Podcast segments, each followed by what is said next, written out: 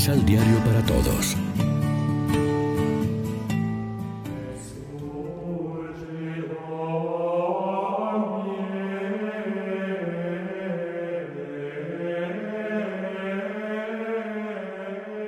Primera lectura.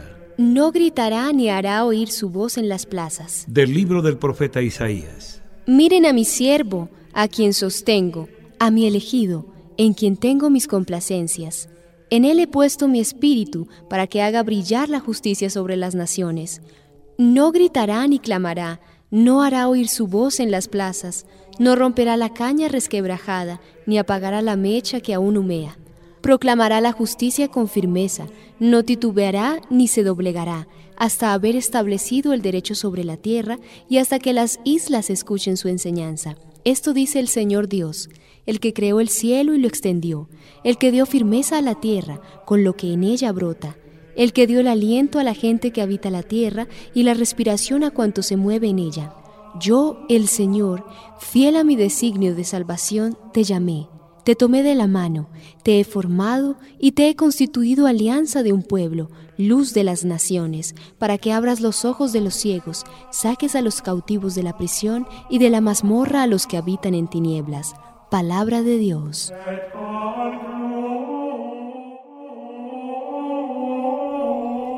Salmo responsorial. El Señor es mi luz y mi salvación. El Señor es mi luz y mi salvación. ¿A quién voy a tenerle miedo? El Señor es la defensa de mi vida. ¿Quién podrá hacerme temblar?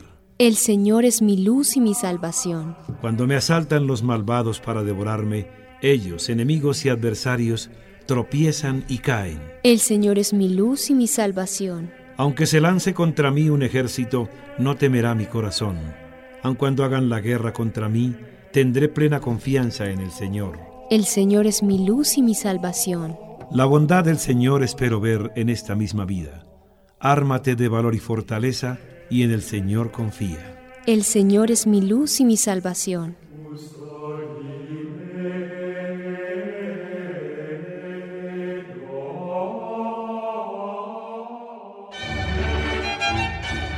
Proclamación del Santo Evangelio de nuestro Señor Jesucristo, según San Juan. Seis días antes de la Pascua, Jesús fue a Betania, donde estaba Lázaro, a quien había resucitado de entre los muertos. Allí lo invitaron a una cena. Mientras Marta servía y Lázaro estaba entre los invitados, María trajo como medio litro de un aceite perfumado de nardo, muy fino y muy caro. Ungió con él los pies del Señor y se los secó con sus cabellos, y toda la casa se llenó con el olor del perfume. Judas Iscariote, el discípulo que entregaría a Jesús, dijo, Este perfume podría haberse vendido en 300 monedas de plata para ayudar a los pobres. En realidad no se interesaba por los pobres, sino que era ladrón, y como estaba encargado de la bolsa común, se llevaba lo que echaban en ella. Pero Jesús le dijo, Déjala, pues lo tenía reservado para preparar mi entierro. A los pobres los tienen siempre entre ustedes pero a mí no siempre me tienen.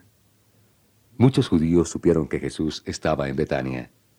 Fueron allá, no solamente para verlo a él, sino también para ver a Lázaro, al que había resucitado de entre los muertos. Entonces los jefes de los sacerdotes pensaron en matar también a Lázaro, pues por causa de él muchos los abandonaban y creían en Jesús. Lección Divina Amigos y amigas, ¿qué tal? Hoy es lunes 15 de abril, lunes santo, y como siempre hacemos del pan de la palabra nuestro alimento espiritual. El escenario donde tiene desarrollo el Evangelio de hoy gira en torno a la persecución que emprenden los judíos contra Jesús. Seis días antes de la Pascua, Jesús va a Betania, a casa de Marta, María y Lázaro. Betania significa casa de la pobreza. Él estaba siendo perseguido por las autoridades y a pesar de todo, Marta y María y Lázaro lo reciben en casa y le ofrecen comida. Durante la comida, María unge los pies de Jesús con medio litro de perfume de nardo puro. un perfume muy caro. Sin embargo, ante este gesto, que se traduce como humildad y servicio, Judas reacciona y piensa que el dinero habría que darlo a los pobres. El evangelista comenta que Judas no tenía ninguna preocupación por los pobres, sino que usa a los pobres para promoverse y enriquecerse. La convivencia sin amor no nos hace conocer, impide ver. Judas convive con Jesús, pero es un ciego. Mucha gente convive con Jesús y hasta lo alaba con el canto, pero no lo conoce de verdad y menos lo revela. Reflexionemos. ¿Qué nos enseña el gesto de María? ¿En qué tipo de alerta nos pone la reacción de Judas? Oremos juntos con el Salmo 26. El Señor es mi luz y mi salvación, ¿a quién temeré? El Señor es la defensa de mi vida, ¿quién me hará temblar? Aunque un ejército entero me rodee, mi corazón no se acobarda.